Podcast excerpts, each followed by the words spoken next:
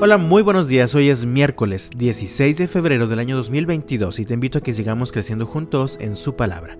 Dice la Biblia en Números capítulo 11 versículos del 4 al 10.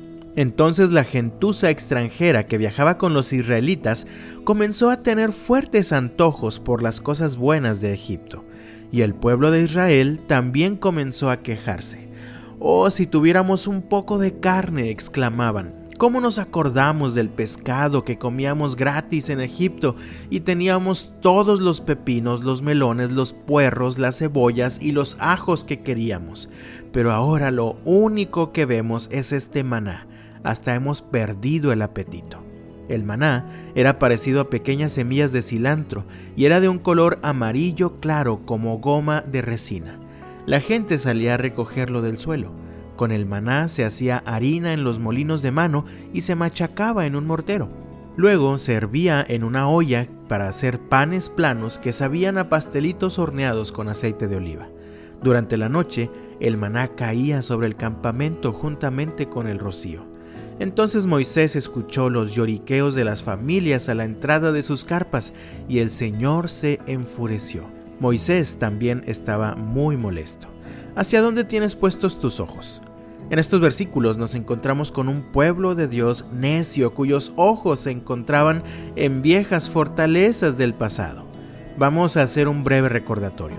Ellos habían sido esclavos en Egipto por muchos años, eran obligados a trabajar en un ambiente hostil que continuamente los mantenía sufriendo, pero en parte esto era cómodo, porque parece que al menos tenían su comida asegurada. Ellos estuvieron clamando a Dios pidiendo que los liberara de esa situación. Entonces Dios levanta a Moisés y el Señor los libera del faraón con una asombrosa manifestación de su gran poder. Dios les había prometido una tierra maravillosa, era una tierra fértil, muy rica en alimentos y cosas muy buenas, pero era necesario que pasaran por el desierto para llegar allá. Así que en cuanto llegaron al desierto, comenzaron a quejarse que sí porque no tenemos agua, que sí porque no nos sentimos tan seguros, que sí porque no tenemos comida, y particularmente en este capítulo 11 de números, esta es la queja. Si tuviéramos tan solo un poco de carne. Mira cómo su actitud necia les impedía ver cómo Dios extendía su mano bondadosa cada día. Leo nuevamente los versículos 5 en adelante. ¿Cómo nos acordamos del pescado que comíamos gratis en Egipto y teníamos todos los pepinos, los melones, los puerros, las cebollas y los ajos que queríamos? Pero ahora lo único que vemos es este maná. Hasta hemos perdido el apetito. Luego dice el versículo 9 que durante la noche el maná caía sobre el campamento juntamente con el rocío. Dios había sido fiel cada día les daba el maná para que pudieran comer, pero ellos tenían sus ojos en el pasado, en las cosas que ya habían quedado atrás.